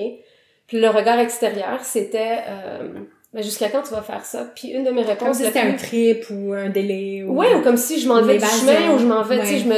Il y avait quelque chose que je faisais de pas correct, tu sais? Mhm. Puis à chaque fois, j'avais cette réponse. J'étais comme, mais je vais le faire jusqu'à ce que je le fasse plus. Mhm. Puis c'était vraiment ça. Parce qu'à chaque fois, ça m'amenait jusqu'à un certain endroit que je me retrouvais dans une autre fourche. C'est comme, OK, ben ça l'a fini. Ouais. La leçon, elle est apprise. Ça a perdu sa saveur. Ça n'a plus sa raison d'être, ce processus-là. Il y a quelque chose qui doit se transformer. Je dois rentrer plus profond et aller euh, et écouter puis commencer un autre, euh, un autre chemin. Et Mhm. prendre cette partie-là, c'est intégrer, la prendre avec moi, mais d'une façon beaucoup plus, euh, plus à la source de, Mhm. à la source de, de pourquoi j'ai fait tout ce, ce chemin-là. Mhm. Très intéressant. Et quand tu, là, c'est ton cheminement à, à- à toi, quand tu accompagnes quelqu'un d'autre pour justement avoir confiance un peu en la vie puis à, à apprendre à Mm. s'écouter, euh, tu sais, très concrètement, ça ressemble à quoi Mhm. euh, un service avec toi? Une Parce que c'est un programme en plusieurs séances. Je pense que le, le modèle en ce moment que, que tu aimes bien aussi. Fait qu'il y a un Oui. mix de euh, plusieurs séances de rencontres et euh, aussi des, des rencontres de yoga en groupe. Euh, fait Ouais. que mettons ton service d'accompagnement un à un. Ouais. Quelqu'un qui se demande, mais qu'est-ce que de l'accompagnement en transformation authentique? OK. Ça ressemble à, à quoi? Oui, donc si on prend ça sous forme de, de programme, donc ça, ça se fait sous forme de séances, 5 séances ou sous forme de 10 séances. Pour Mhm. l'instant, c'est comme ça que c'est présenté. Et la personne, elle arrive, euh, quand c'est en coaching, là je te parle, euh, elle arrive avec un point A, puis elle a envie d'arriver à un point B, disons. Euh, puis le processus de transformation, c'est de la prendre exactement comme elle est et de, sous une forme de une heure, c'est des séances de une heure, de l'accompagner à se connecter plus à elle-même. Donc il y aura de l'exploration, toutes sortes de situations, puis c'est tout le temps dans le moment présent. Je ne vais pas Mhm. rentrer dans le détail de ça en tant que tel, euh, mais c'est de tout le temps ramener la personne dans son essence. Donc tout le temps d'aller chercher c'est quoi la plus vraie réponse pour cette personne-là? Et la réponse émerge de cette personne. Et euh, dans l'accompagnement en coaching, on, on va utiliser aussi beaucoup le corps. Donc ça se peut qu'on commence avec de la méditation, ça se peut que la personne soit amenée à bouger pour voir, ok, c'est quelle, quelle partie du corps qui est en train de plus appeler. Puis là, on fait une expressivité par rapport à, à Mhm. tout ça, plus dans le mouvement. Donc la- l'accompagnement en coaching est beaucoup plus dans, euh, dans, dans, dans, le- dans le tangible, beaucoup plus dans, dans l'action, je te dirais, parce que le but ultime, c'est d'amener cette transformation-là dans l'action, dans la vie de la personne. Donc, Mhm. elle, elle veut transformer sa vie concrètement. Donc, c'est souvent accompagné à la fin par des prises d'action tangibles. Et ça arrive. On a Vincent qui a échappé son téléphone. Le cadrage est correct? Et, euh, et souvent, ce qu'on se rend compte, euh, c'est que le point B devient un point euh, D ou un point X ou un point Z. Mhm. Dans le sens que la personne arrive avec, disons, peut-être une idée de où est-ce qu'elle veut aller, mais c'est souvent, euh, on, on suit l'intention de la personne et le point euh, X, Y, Z est beaucoup plus authentique que qu'est-ce qu'elle Mhm. qu'elle portait. Des fois, on va plus loin ou on se rend compte que c'est, c'est même, c'est un point parallèle, en fait. C'est, ça qui, Oui, qui on voit, on voit la source du désir de pourquoi aller au point B. On voit, on voit vraiment l'intention, puis on déloge le potentiel de la personne. Mhm. Il y a un potentiel qui, qui qu'on regarde la situation B où est-ce que la personne veut aller, on la regarde puis on dit ok qu'est-ce qui se cache dans cette situation là, c'est quoi l'essence de la situation? Mhm. et, et euh, c'est le c'est le potentiel qu'on va chercher. Et ce potentiel là c'est ce que la personne porte à l'intérieur, c'est pour ça qu'elle est attirée à aller vers là. Mhm. Donc c'est de, de réoutiller la personne à à vibrer ce potentiel là pour que euh, ce qui commence à rôder autour de, de sa vie, ben, ce soit une manifestation de ça, plutôt que d'y penser du contraire objectivement, où est-ce que, ok, je veux arriver au point B, je vais faire le plan, le Et plan pour me rendre du point A au point B. Ouais. Et de- je reste ouais. rigide par rapport à ça. C'est même, c'est ça, c'est d'aller plus profond, puis de dire, mais est-ce que c'est vraiment le point B? Est-ce que c'est vraiment la problématique? Je pense que l'aspect scientifique, et, et ça, c'est c'est des choses que j'aime beaucoup, c'est l'approche scientifique commence par la définition du problème, tu sais, du, du vrai, Ouais. du vrai problème, de, de la vraie chose, avant de sauter dans un, dans, dans un plan, dans la planification, puis je pense que euh, ça, ça revient un peu à des fois qu'on essaie d'adresser certains trucs dans notre vie, comme le fait que on trouve qu'on mange trop. Moi, je me rends compte quand je suis stressée, je mange beaucoup de sucre, tu sais. Ouais. Puis avant, j'essayais de réprimer l'envie de manger du sucre. Tu sais, je disais, faut pas que je mange du sucre, puis c'est ça mon plan, puis nanana. Puis là, je me rends compte, faut que j'aille plus profond en me disant, non, j'ai envie de manger du sucre parce que je suis nerveuse. Ouais. Euh, je suis sénère, puis le sucre, ça me réconforte, puis c'est, je, je, je vais aussi être tournée vers certains aliments sucrés qui sont reliés à des souvenirs d'enfance. Euh, tu sais, il y a certains aliments sucrés que j'ai pas envie de manger, ça, ça, ça m'amène rien, mais il y en a, je suis comme, ah, ok, ouais, du chocolat, des ci, des ça, parce que j'en mangeais quand j'étais enfant.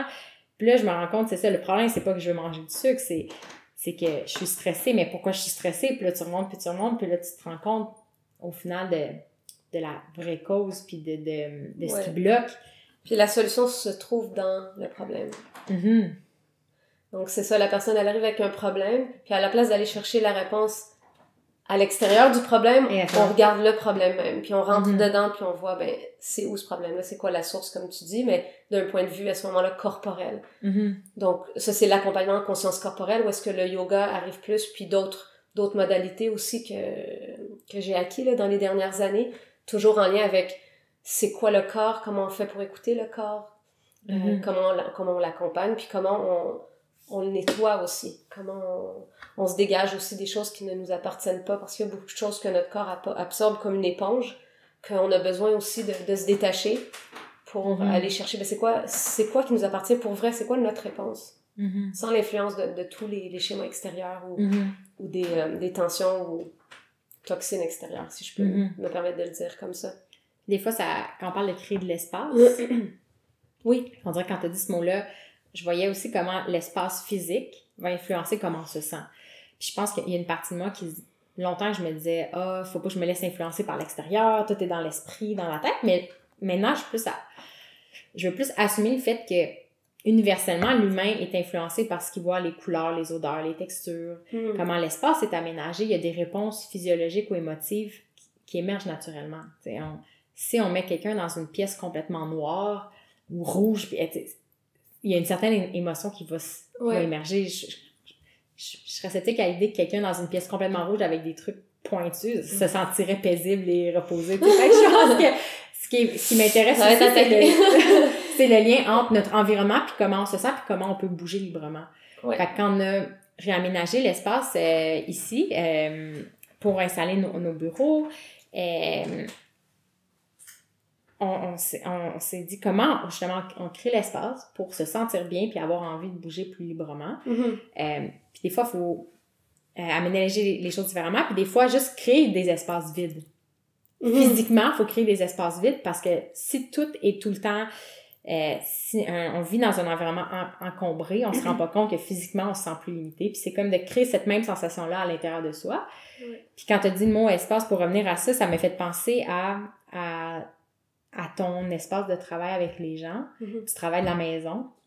Oui, Puis euh, c'est une pièce au sous-sol. Puis quand on arrive, c'est vaste. tu sais, C'est, c'est, c'est, c'est épuré, c'est c'est une maison de ville, tu sais, fait que c'est pas, c'est pas un manoir, c'est pas immense, mais on sent une, une ouverture parce que c'est c'est épuré, il y, a, il y a des tapis au sol, des couvertes.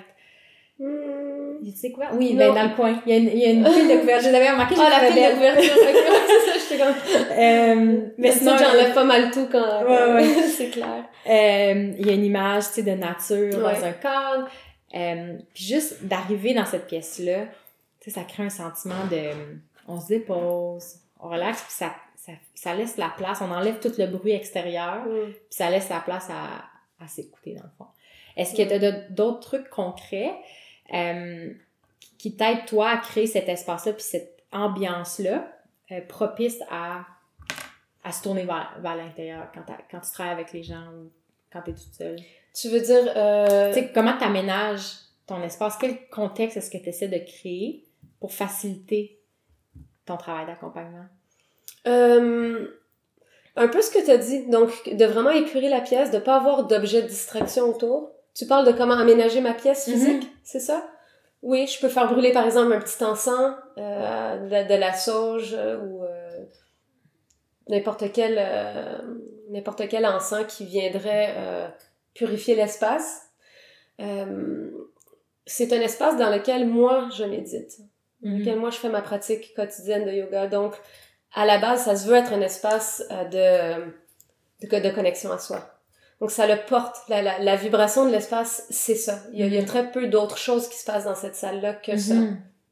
que de l'accompagnement euh, de l'humain. Ou, euh, bon, c'est sûr, mon garçon vient jouer de temps en temps, mais c'est toujours dans cette même intention d'accompagner l'humain dans son authenticité, puis à se connecter à soi. De- tes cours de yoga aussi se déroulent. Oui, Dans tout, tout, ouais, tout se déroule euh, dans cette pièce-là. Est-ce que tu utilises euh, la musique? Non. Pas, pas- pas personnellement, puis pas en groupe non plus? Non, dans ma pratique personnelle, tu veux dire? Dans, dans les deux. Dans le fond, euh, personnellement, toi, tu mets, quand tu médites, c'est sans musique. Oui. C'est, puis quand tu travailles avec les autres, le yoga, c'est vraiment ta voix qui rythme Oui, le mouvement. C'est euh, oui, c'est la- c'est l'accompagnement, c'est c'est ouais, c'est le corps de la personne qui guide la séance. Et puis moi je suis là pour pour pour euh, tenir l'espace puis pour euh, pour guider en conséquence de qu'est-ce qui est Mhm. perçu, puis qu'est-ce que des fois la personne peut le nommer. Parce qu'on entre en dialogue avec les tensions du corps quand on entre plus en accompagnement en conscience corporelle. Mhm. Puis euh, la personne, au fur et à mesure qu'elle touche des tensions, ben elle va, elle va nommer qu'est-ce qui apparaît comme voix à l'intérieur. C'est quoi les messages? Et on va épurer la tension, on va enlever couche après couche pour éventuellement arriver aux besoins de base et arriver à, à des choses qui sont vraiment beaucoup plus profondes, beaucoup plus euh, cachées. Mhm. Donc la personne, elle, reçoit, elle, elle- elle ressort vraiment avec ses réponses propres Mhm. avec un, avec un accompagnement lorsque c'est en dialogue comme ça. Sinon, ça peut être une pratique euh, de yoga régulière où est-ce qu'on commence avec une méditation dans le corps puis euh, une série de postures selon des, des places stratégiques là, dans, dans son Mhm. corps qui, euh, qui sont prêtes à ouvrir. Là, on, parle, on a parlé du corps et du mouvement. Oui. Euh, un thème qui, qui est pour la séance. Dans le fond, on a fait une séance ensemble. Ouais. Euh, moi, mes questionnements, c'était par rapport à mon identité, par rapport à l'identité de mon entreprise. Puis Mm. encore une fois, ça nous amené ailleurs. tu sais, Puis il y a d'autres choses qui émergeaient, puis ça m'a vraiment fait du bien. Euh, mais un mot qui revenait souvent dans ton vocabulaire, puis ce qui m'a vraiment apaisé, c'était le mot douceur. Mm. Euh, puis moi, comment je vois mon esprit, c'est pas un esprit très doux, c'est un esprit qui fouette, puis qui drive, puis qui dit fais ci, fais ça, fais pas ci, fais pas ça. Puis ça me demande, ça me demande du courage dans ma vie d'assumer sa vulnérabilité, puis de dire que tu peux progresser dans la douceur, puis l'amour de soi, puis tu vas être productif quand même, puis tu Mm. vas te, te sentir bien. C'est, c'est pas une émotion avec laquelle j'étais la plus confortable. Puis récemment, d'accepter l'immobilité. Sais, des fois qu'il faut se poser, puis se reposer et agir avec douceur. Fait euh, je sais pas qu'est-ce que, si tu veux rebondir un peu là-dessus, puis me dire qu'est-ce que ça représente pour toi l'immobilité, la douceur, en contraste justement à- au mouvement intérieur. Tu sais, cette dualité-là entre le mouvement et l'arrêt, je sais pas. Oui, euh, c'est que dans l'immobilité, euh, je vois de la mobilité. Je, je, je, je crois que c'est constamment euh, en mouvement, justement. Donc, même si quelqu'un paraît immobile, euh, il y a tout le temps quelque chose qui est en train de bouger à l'intérieur. Donc, même si quelque chose est tendu, Mhm. ça reste quand même une sensation qui qui va rentrer dans une Mhm. mobilité. Donc, euh, euh, si tu parles d'immobilité dans le sens que la pratique amène les gens à être des fois plus statiques, c'est c'est dans l'optique de, de détendre le corps et de se de s'ancrer à l'intérieur de soi. C'est vraiment ça le, le principe derrière cette immobilité perçue là. Mais vite, lorsqu'on lâche prise et qu'il y a le sol qui est en dessous de nous, il y a une relation qui se crée avec le sol et on se rend compte que cette, cette terre, qu'on peut appeler la terre-mère, elle est très nourricière de nature. Donc, euh, c'est dès qu'on laisse aller le poids sur quelque chose, ça c'est en, en génie mécanique, il y a la Mhm. réaction opposée qui vient. Mhm. Donc, dès que plus on, on a ce lâcher prise, ce surrender, comme on dit en anglais, sur la terre, plus elle va nous offrir en retour, en, Mhm. en force égale. OK? Puis c'est très nourrissant, c'est ça, c'est une nourriture. Donc, dans l'immobilité, il y a cette mobilité-là con- constante lorsqu'on on a cette ouverture et la douceur, juste pour comme Mhm. ramener ça, c'est que oui, ce que tu as expériencé, c'est en douceur. Des fois, ça peut être, euh, ça peut être un petit peu différent, mais c'est vrai qu'à la base, euh, l'essence du travail se fait dans la confiance. Puis un corps s'ouvre seulement lorsqu'il est en confiance. Et euh, cette douceur-là, elle, a- elle apaise, oui, elle apaise beaucoup, euh, elle apaise beaucoup les gens. Mais encore là, ça dépend, ça dépend de la personne. OK. Des fois, il y a une personne qui va réussir à se relaxer seulement si on parle fort, OK. qu'on parle feu. Donc, ça dépend, mais c'est vrai que dans mon approche, il y a beaucoup de cette, euh, de cette douceur euh, qui, qui... En fait, c'est ça, tu t'adaptes à la personne. Tu Oui. sens son énergie, puis tu vois comment toi, par ton énergie, tu, tu peux euh, se canaliser ou changer l'ambiance. Puis peut-être c'est ça. Ce qui a émergé de mon besoin en moi, c'était plus la douceur. Peut-être parce que j'allais pas là naturellement. Puis tu m'as comme donné la permission de, de me sentir comme ça. Ouais. Euh, fait que quelqu'un qui euh, est seul à la maison. Euh, Par exemple, ben, on va prendre mon exemple personnel. J'ai une séance avec toi. Je veux poursuivre un peu cette progression-là par moi-même. Puis je me demande, ah, qu'est-ce que je peux faire, euh, c'est ça, par moi-même, chez moi, pour cultiver au quotidien, euh, pour amener cette transformation-là. Est-ce que tu as des trucs concrets Mm. euh, pour que la personne apprenne à, à avoir confiance en son corps, à créer l'ambiance qui est propice à, à changer? Pour créer l'ambiance, c'est très, c'est, c'est, c'est très personnel. Ça va vraiment dans la connaissance de soi. Donc, euh, quand tu parles de- d'espace, de rentrer dans un espace, est-ce que tu te sens bien dans cette pièce-là? Comment ton corps réagit dans cette Mhm. pièce-là? Donc, de développer cette relation au corps, c'est un apprentissage, c'est une pratique, ça c'est sûr. Ça peut se faire graduellement avec, euh, avec des petites choses. Par exemple, quand je mange cette nourriture, comment je me sens après? Mhm. quand je mange du sucre, est-ce que j'ai un, un, un high puis après ça je crash? Ou est-ce que tout de suite je me sens endormie? Donc de commencer à développer euh, sa propre conscience corporelle parce que Mhm. n'importe qui de l'extérieur peut dire fais ça, ça va donner ce résultat. C'est pas vrai. Mhm. La preuve c'est que chaque, chacun d'entre nous va vivre sa propre expérience et, et ne va apprendre et ne va savoir que lorsqu'elle l'expérience elle-même. Mhm. C'est pour ça que c'est vraiment les réponses de la personne qui sont importantes. Ça fait que dans un cas comme ça, Euh, je pourrais donner des trucs, par exemple, quand tu marches, quand tu travailles debout, laisse la gravité agir sur ton corps. Comme ça, dans, dans ton mouvement quotidien, tu habitues ton corps à être, euh, à pas être Au tendu. lieu de, de dire, ah, faut que j'ai le dos droit, faut que j'ai les épaules en arrière, faut... Ouais.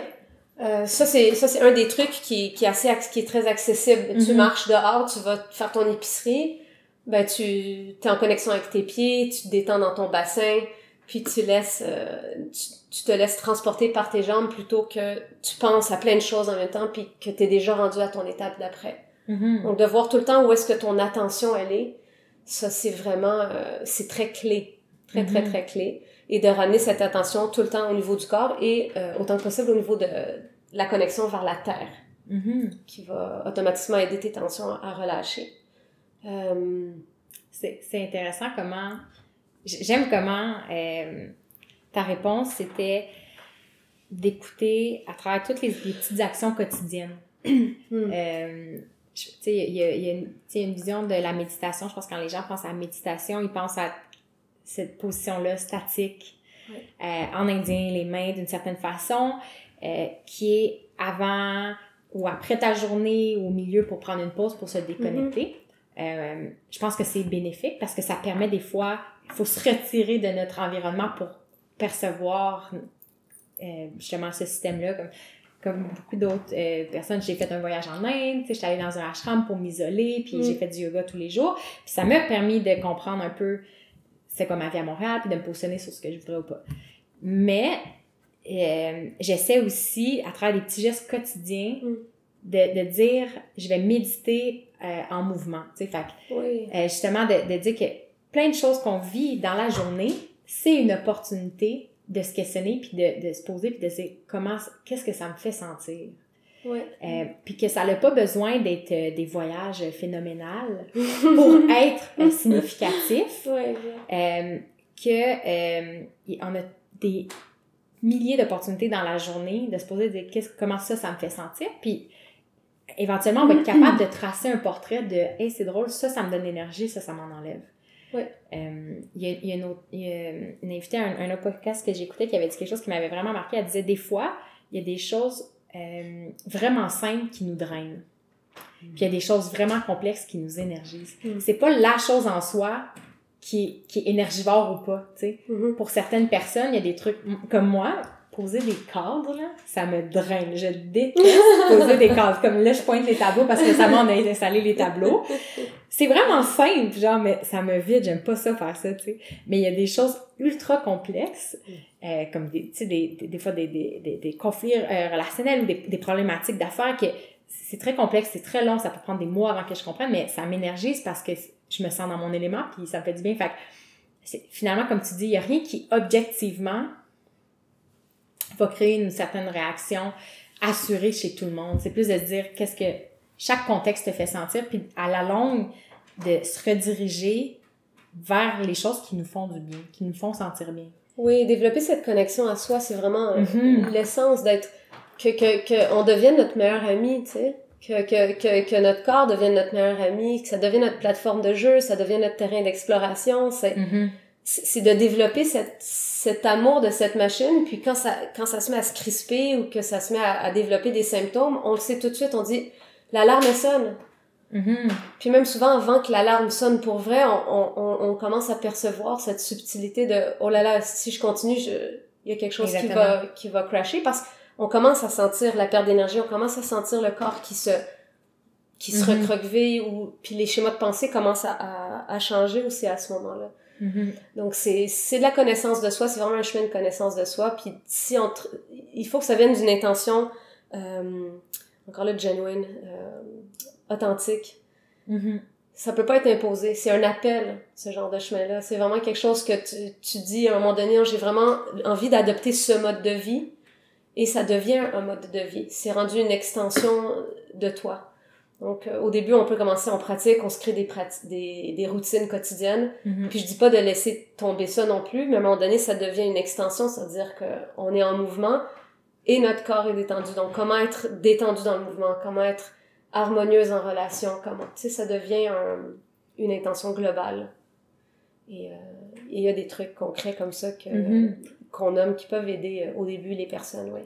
quand tu parles d'aimer cette machine-là qui est notre corps, je pense que, comme on en a parlé vraiment en introduction, mais j'ai l'impression que la représentation du corps euh, mm. dans les médias, dans, dans, la société en général, est, est pas nécessairement euh, très nuancée ou complexe ou riche. Je trouve que c'est ça, c'est un peu le... Dans le monde du sport, c'est le corps machine. Tu sais, j'ai fait du sport de mm. compétition, euh, puis on parlait un peu de psychologie sportive, puis euh, ça m'avait intéressé, là, le, lien entre les deux, mais c'est le corps comme une machine. Quand je pense au pub de Nike, là, c'est le no pain, no gain, c'est ce mm. courage-là, puis autour de, de, la posture et de la musculature. Puis même des fois, dans le monde euh, spirituel, euh, sais j'ai pas d'auteur qui a particulièrement critiqué le corps, mais j'ai l'impression qu'il y a plus un accent sur euh, l'esprit ou l'âme et que le, corps est vu plus comme un support temporaire sur la, de la vie sur Terre. Puis, puis je me dis, récemment, j'essaie de me poser puis de me dire, non, c'est c'est un véhicule exceptionnel, puis c'est indissociable de nos émotions et de nos pensées.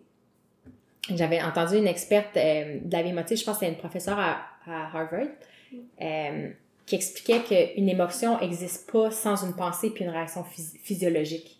Tu sais, si, si, si euh, tu analyses une situation que, que tu juges euh, injuste, ça va venir avec une émotion peut-être, euh, c'est ça, un sentiment d'injustice ou de la colère, puis ça va venir avec une tension physique ou une réaction physique de, où tu vas avoir chaud, tu, tu, peux pas juste comme penser à un truc paisible sans te sentir apaisé, comme tout va ensemble. Euh, fait que toi, dans ton processus, dans ta progression personnelle, justement, t'as abordé que tu étais très dans les sports. Oui. Puis tu poussais ton corps vraiment loin, puis à un moment donné, ça l'a cassé. Oui. on n'a comme pas parlé de qu'est-ce qui s'est passé après. Tu sais, qu'est-ce qui... comment t'en es venu à, à de hmm. cette euh, vision-là d'un corps euh, performant, euh, puis qui était très exigeante envers toi-même, à une peut-être une, approche plus euh, paisible, disons. Oui, ça, ça, ça m'a pris du temps dans le sens que cette première leçon n'a pas été la, la leçon ultime. J'ai, dès que j'ai repu faire du sport, je suis retournée dans le sport. De, la même façon. Peut-être pas, euh, j'ai jamais pu retourner comme avant parce que mes genoux, ils ont jamais pu, euh, ils se sont jamais rétablis comme avant. Puis il y a les messages autour de mes genoux aussi. Donc ça, c'est par après que j'ai pu découvrir ça. Mais dans ce temps-là, euh, euh, j'avais recommencé à faire du sport, puis euh, j'avais déménagé en Afrique pour le travail. Mm-hmm. Et euh, j'avais commencé à avoir beaucoup, beaucoup des, des symptômes très physiques. J'étais étourdie, mon système immunitaire commençait à, à vraiment pas très bien aller dans ces moments-là. Puis je me suis rendu compte, c'est un moment, un moment, un moment très spécifique où est-ce que mes épaules étaient tendues comme ça. Je travaillais beaucoup, mais j'adorais mon travail. Vraiment, mm-hmm. l'expérience que j'ai eue en Afrique était était numéro un. Euh, mais à un moment donné, j'ai pris conscience que j'étais tout le temps, tout le temps mhm. les épaules tendues. J'étais à mon ordi, puis ça que j'ai simplement commencé à réaliser que mon corps faisait ça. J'en avais pas pris conscience avant. Puis ça a été à ce moment-là que je me suis dit, j'ai été curieuse. Mhm. Mes blessures d'avant, j'avais pas été aussi curieuse. J'étais comme, non, je veux me rétablir pour pouvoir re-être comme avant, pour pouvoir monter telle montagne, pour pouvoir, tu sais. Mais là, à ce moment-là, je me suis dit, hé, attends deux secondes. Est-ce que mon corps, ça se pour... est-ce que ça se pourrait que mon corps soit en train de me dire quelque chose? J'avais aucune idée, moi, du monde de la conscience corporelle dans ce temps-là. Je, hmm. Vraiment, là, je, je savais même pas que ça, que ça existait. Je faisais des crises de foie chroniques dans ce temps-là. OK. Ouais, j'avais des gros, gros symptômes physiques de, de, de trucs qui, qui me parlaient, mais je l'approchais scientifiquement, dans le sens, OK, je mange trop de fromage, mon foie, il, il fait mal. Ouais. Ou, euh, etc. C'est ça. Puis à ce moment-là, j'ai dès que j'ai eu cette vraie curiosité, donc cette euh, cette question sincère qui est venue, ben là le, chemin a commencé à s'ouvrir à moi. Puis ça, ça sonne un peu flyé de le dire comme ça, mais c'est vraiment de, de, de, la sincérité de la question. Les réponses ont commencé, ont commencé à venir. Ma façon d'être ingénieur a complètement changé. J'ai pu, j'ai pu accepter d'être tendu ou de me stresser, même si c'était pas pour la performance, mais pour l'amour de mon travail que j'avais et j'aimais vraiment mon travail. Mm-hmm. Mais quand je voyais que, que je respirais pas, puis ça, ça a été un autre déclencheur juste, juste avant de partir en Afrique. Mon ami m'avait dit au téléphone, elle m'a dit, mais Jen, est-ce que tu te rends compte, tu respires pas? Puis là, ça avait fait... J'avais pris conscience à ce moment-là que mon diaphragme était vraiment, vraiment tendu. C'est que ça a été deux points clés mm-hmm. de attends, je vais regarder à l'intérieur. Il y a peut-être de quoi qui est en train de se passer. Et ça a fait effet euh, boule de neige pour, euh, à un moment donné, euh, avoir d'autres expériences en voyage qui m'ont ouvert, euh, qui m'ont qui m'ont amené dans des sphères de conscience vraiment plus grandes. Où est-ce que euh, ma, la, ma perception des choses s'est complète, elle a complètement été transformée juste par la vibration de l'endroit où est-ce que j'étais. Mm-hmm. Et vraiment, c'est comme si on m'a littéralement enlevé un voile devant les yeux. Il y a un gros filtre qui s'est s'est Mhm. enlevé. Puis je me suis mis à voir des choses que je voyais pas avant. Je me suis mis à percevoir la nature d'une façon complètement différente. Les couleurs, tous mes sens étaient Mhm. hyper, hyper aiguisés. Euh, et, et ça m'a amené encore plus dans OK, c'est quoi ce corps? C'est- quoi que je reçois, cette information-là? Comment ça que tout d'un coup, là, tu sais, ça, ça me fait quasiment mal aux oreilles tellement les sons sont forts, tu sais?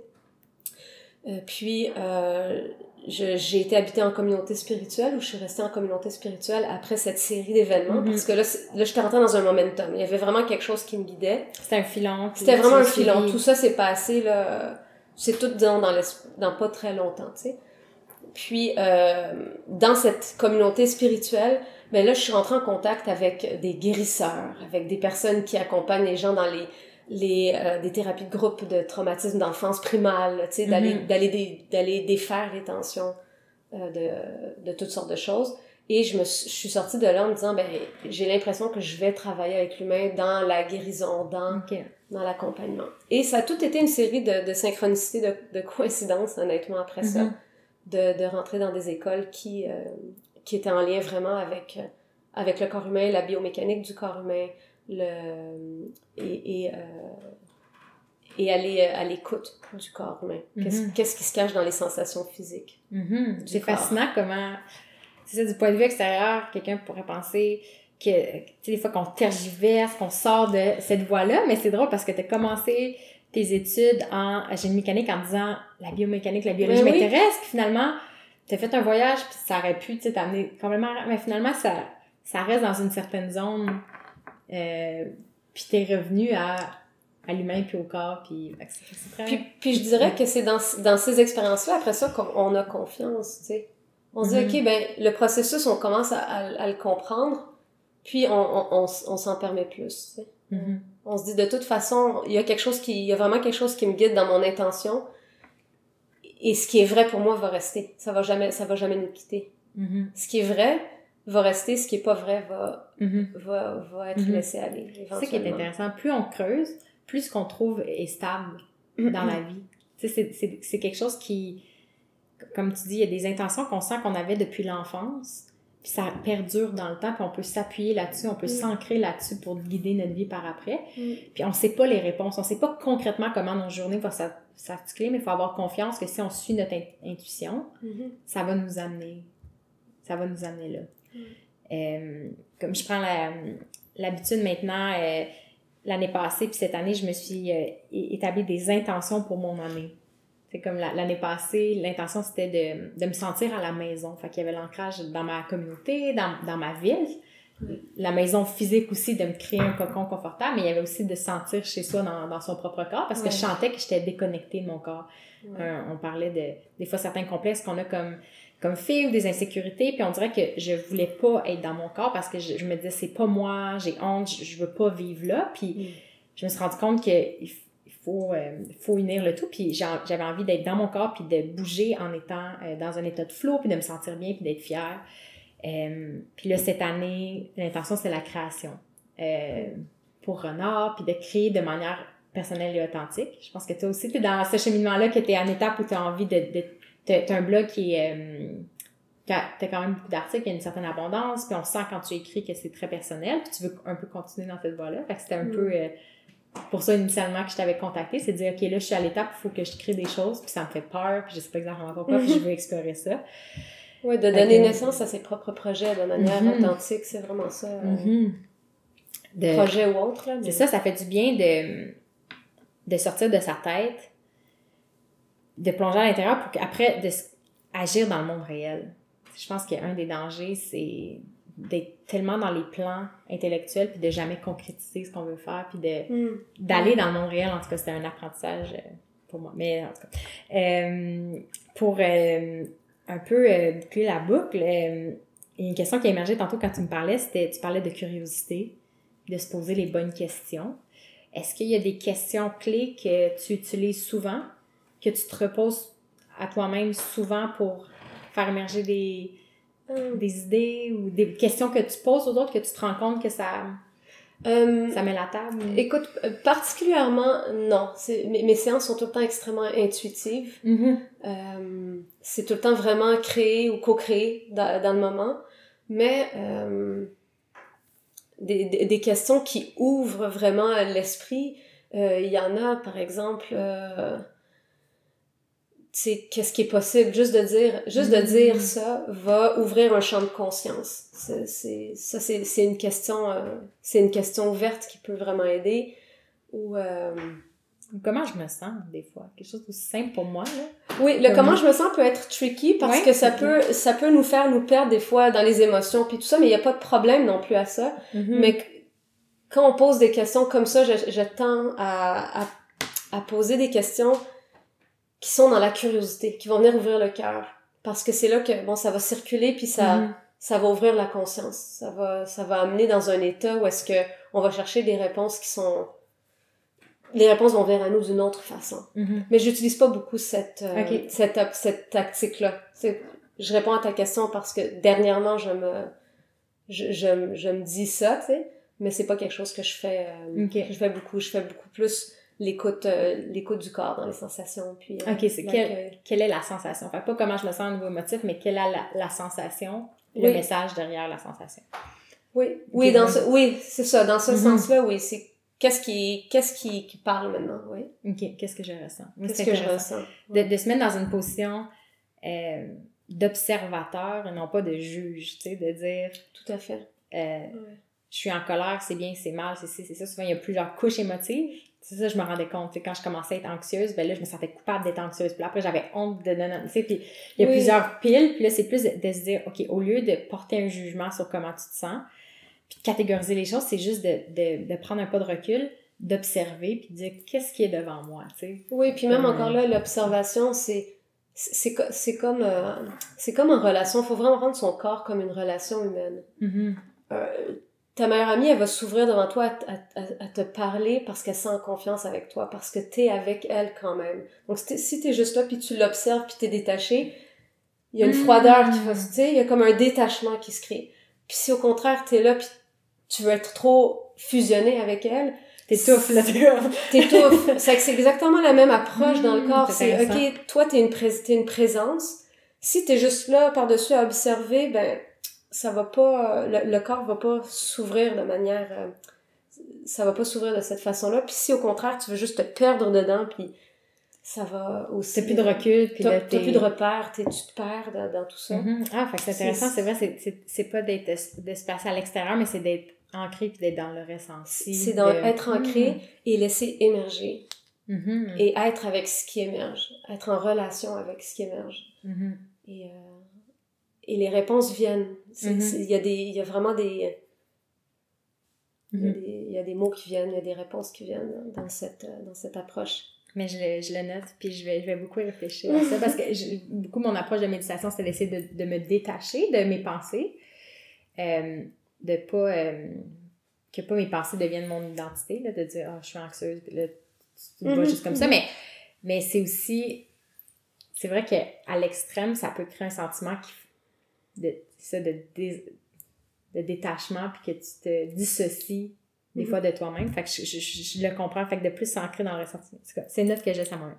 Euh, fait que quelqu'un qui euh, aimerait euh, te contacter, en apprendre davantage sur ton approche, c'est quoi les meilleurs points de contact? Le, le web, les médias sociaux. Oui, oui, j'ai j'ai mon Insta j'ai Instagram. Donc j'utilise Mhm. beaucoup mon Instagram justement avec euh, photo puis texte.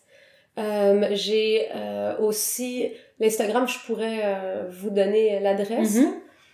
Puis, euh, il y a aussi euh, mon site web, jenniferacad.com, où est-ce qu'il y a un appel découverte. La première page, vous allez voir qu'il y a un appel découverte gratuit. Donc, si vous voulez qu'on discute ensemble pendant une demi-heure, puis Mhm. qu'on ait une discussion authentique, ça, c'est une façon de connecter avec moi pour voir si, euh, si on est un bon fit, là, comme on dit. Mhm.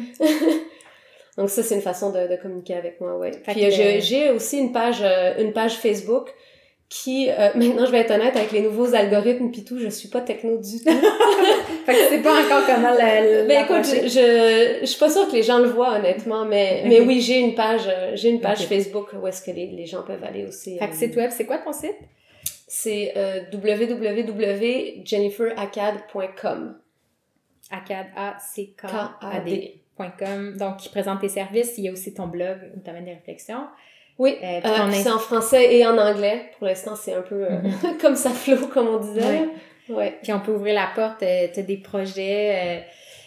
pour l'automne, oui. t'aimerais avoir un, programme en ligne pour être accessible. Oui, ce que j'ai déjà à la rigueur, dans le sens que j'ai des personnes qui sont dans d'autres places au Canada ou ailleurs, où est-ce que j'accompagne à travers des plateformes comme Zoom, par exemple. Mhm. Donc cet accompagnement peut se faire très bien par, par plateforme web.